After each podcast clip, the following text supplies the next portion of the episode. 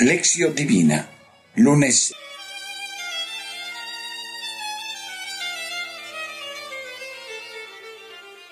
Oración inicial. Dios Todopoderoso, que gobiernas a un tiempo cielo y tierra, escucha paternalmente la oración de tu pueblo y haz que los días de nuestra vida se fundamenten en tu paz. Por Jesucristo nuestro Señor. Amén.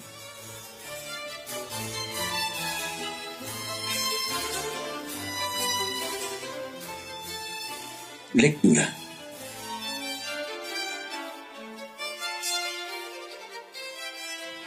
Del Santo Evangelio según San Marcos capítulo 2 versículos 18 al 22.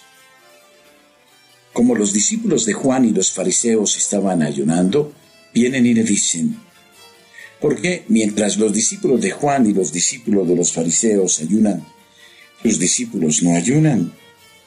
Jesús les dijo, ¿Pueden acaso ayunar los invitados a la boda mientras el novio está con ellos? Mientras tengan consigo al novio, no pueden ayudar. Días vendrán en que les será arrebatado el novio. Entonces ayunarán en aquel día. Nadie cose un remiendo de paño sin fundir en un vestido viejo, pues de otro modo lo añadido tira de él, el paño nuevo del viejo se produce un desgarrón peor.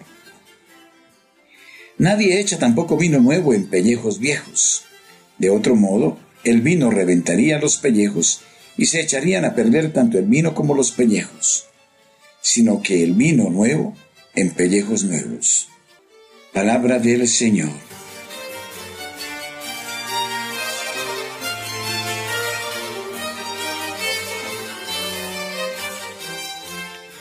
Reflexión.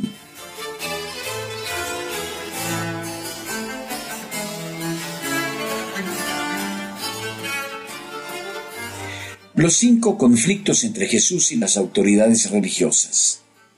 En Marcos 2, 1, 12 vimos el primer conflicto. Era en torno al perdón de los pecados. En Marcos 2, 13, 17, el segundo conflicto trataba de la comunión de mesa con los pecadores.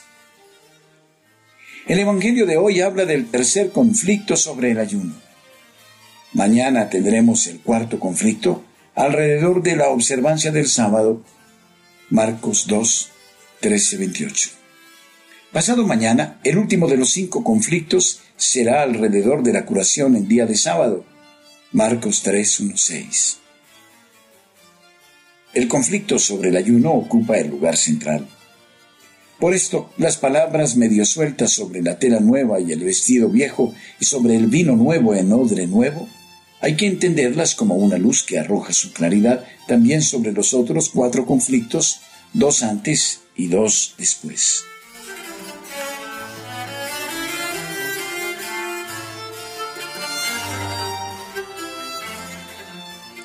Jesús no insiste en la práctica del ayuno.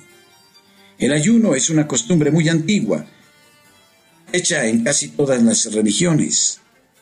Jesús mismo la practicó durante 40 días. Pero él no insiste con los discípulos para que hagan lo mismo. Los deja libres.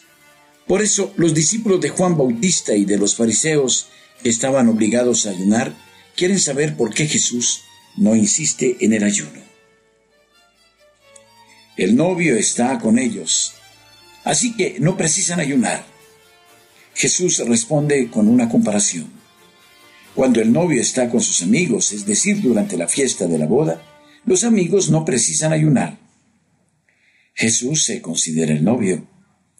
Los discípulos son amigos del novio. Durante el tiempo en que él, Jesús, estuvo con los discípulos, hubo fiesta. Llegó el día en que el novio dejó de estar y en ese momento, si ellos querían, podían ayunar. Jesús alude a su muerte. Sabe y siente que si continúa por este camino de libertad, las autoridades religiosas van a querer matarlo.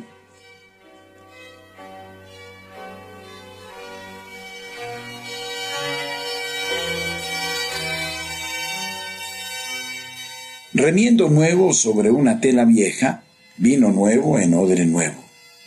Estas dos afirmaciones de Jesús que Marcos coloca ahí aclaran la actitud crítica de Jesús ante las autoridades religiosas.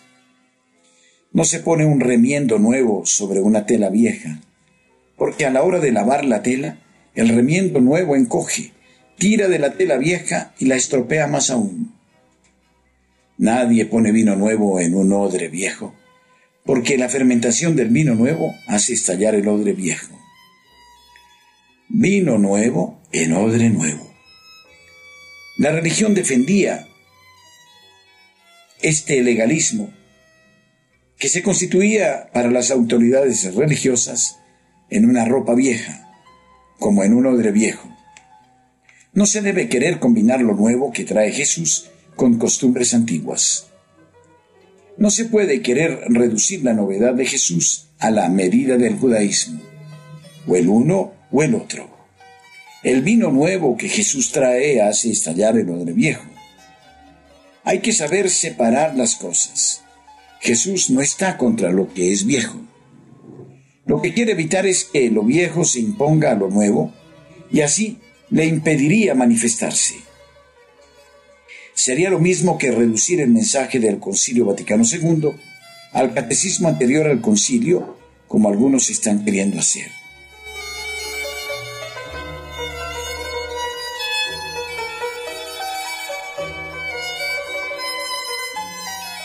Reflexión personal.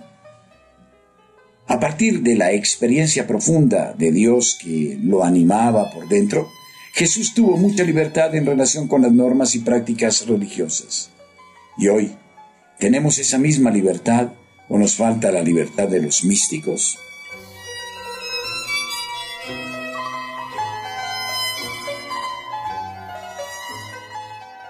Remiendo nuevo sobre tela vieja vino nuevo en odre viejo. ¿Hay esto en mi vida?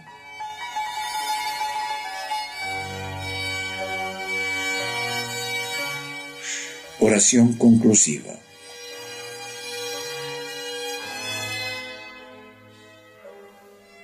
Y nosotros hemos conocido y hemos creído en el amor que Dios nos tiene.